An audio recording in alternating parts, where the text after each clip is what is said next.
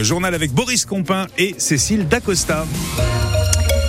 4 ans de prison, dont 3 avec sursis requis hier à l'encontre d'un ancien étudiant de la faculté de médecine de Tours. Accusé d'avoir violé ou agressé sexuellement trois étudiantes entre 2017 et 2020, le jeune homme a reconnu avoir commis les faits hier.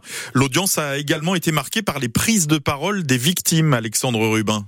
Le consentement, c'est l'une des premières choses qu'on apprend en médecine. Des médecins qui ont des comportements inadaptés. Ça fait tâche, lance l'une des victimes à la barre. Pas de réaction du prévenu, pourtant très bavard tout au long de l'audience. Nerveux, les pieds remuants, sa défense face à la juge est claire. Il boit trop, beaucoup trop pendant les soirées étudiantes. Les témoins dans le dossier parlent d'un homme lourd, forceur quand il a bu, des arguments balayés par le parquet. On peut entendre l'immaturité, la difficulté dans les relations, mais pas la répétition. Le procureur pointe la réitération des faits commis en 2017, 2018 et 2020. Des agressions aux conséquences lourdes, cheveux détachés, voix tremblante, la seconde partie civile s'avance à la barre. Je suis parti loin de Tours, j'ai tout le temps peur, il m'a tout pris. Et le tribunal de Tours rendra sa décision le 19 mars prochain. Les agriculteurs vont perturber la circulation dans la métropole de Tours ce matin. Oui, plusieurs dizaines de tracteurs partiront en cortège de Chambray-les-Tours et Saint-Cyr-sur-Loire à partir de 10h30. Ils emprunteront ensuite la rocade, puis se dirigeront vers la place Jean Jaurès à Tours où ils devraient arriver vers euh, midi et demi ou 13h. Une action qui vise à maintenir la pression sur le gouvernement à la veille de l'ouverture du salon de l'agriculture. Un salon où Emmanuel Macron organisera un grand débat demain avec les acteurs du monde agricole, débat auquel le collectif écologiste euh, Les Soulèvements de la Terre avait été convié dans un premier temps. L'Élysée a finalement fait machine arrière face à l'ultimatum de la FNSEA. Le plus grand syndicat agricole menace en effet de ne pas venir si les Soulèvements de la Terre sont présents. Une confirmation à quelques heures du début des vacances scolaires de février en Indre-et-Loire. Il y aura bien davantage de fermetures que d'ouvertures de classes en septembre prochain dans le premier degré. 37 fermetures contre 21 ouvertures.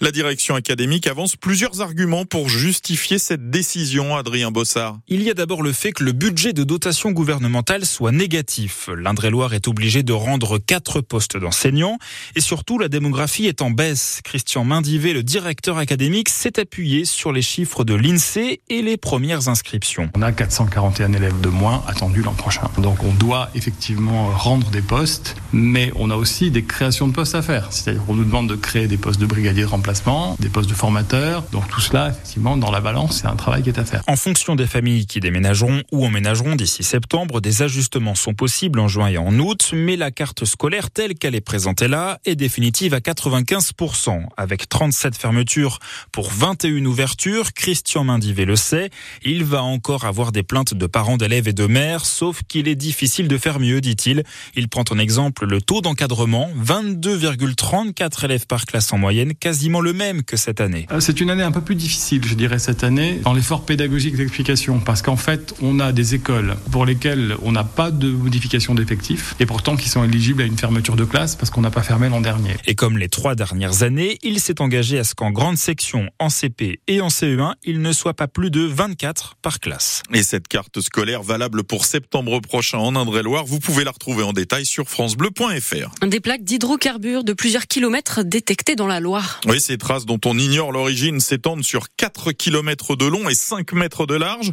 Aperçues pour la première fois dans le Loiret avant-hier, elles devaient arriver en Indre-et-Loire dans la soirée d'hier. La préfecture assure que le risque de pollution de l'eau potable est hautement improbable. Elle a tout de même choisi d'appliquer le principe de précaution en suspendant le pompage d'eau dans la Loire jusqu'à ce soir. On y reviendra plus longuement à 8h30. Le vent a soufflé fort hier en Indre-et-Loire, des rafales jusqu'à 112 km heure à Régnac-sur-Indre et 91 à Tours. Les pompiers ont dû intervenir 110 fois un peu partout dans le département pour des chutes de branches ou de fils électriques. Ce matin, 1000 foyers tourangeaux sont toujours privés d'électricité. Il y en avait deux fois plus hier soir. Au niveau national, 90 000 foyers étaient dans le noir au cœur de la tempête. Cette tempête, Louis, a également fait un mort dans les Deux-Sèvres, un homme de 53 ans dont la voiture a été emportée emporté par une rivière en crue. Une sonde américaine s'est posée sur la Lune la nuit dernière. Oui, c'est une première depuis la fin du programme Apollo en 1972. C'est aussi la première fois que c'est une société privée qui envoie une sonde sur la Lune et pas la NASA. L'objectif de cette mission est de préparer le retour d'astronautes sur le sol lunaire. Plus d'explications avec Loïc Loury. Une minute à peine avant impact, il est 17h22 à Houston, au Texas, ambiance pesante dans la salle de commande de la mission IM-1. Et pour cause, le système de navigation est défaillant, le signal envoyé par Odysseus, lui, est faible, mais un responsable d'Intuitive Machines finit par libérer tout le monde. Nous confirmons avec certitude, dit-il, que notre équipement est sur le sol lunaire. Après l'échec d'une autre société le mois dernier, l'entreprise Texan, fondée il y a dix ans à peine, signe une première pour un acteur privé.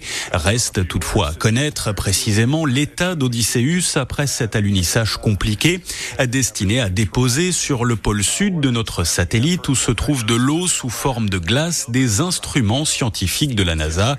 L'agence spatiale américaine prépare en effet le retour d'astronautes sur la Lune en 2026 et pour cela, elle a chargé des sociétés peu expérimentées de lui venir en aide. Une stratégie destinée à réduire les coûts avec un risque plus grand de voir échouer certaines de ses missions. Enfin, mauvaise soirée pour les clubs de football français engagés dans les barrages de Ligue Europa. Hier soir, Lens, Rennes et Toulouse ont été éliminés. Seul Marseille est encore en course grâce à sa victoire 3 buts à 1 face au Shakhtar Donetsk.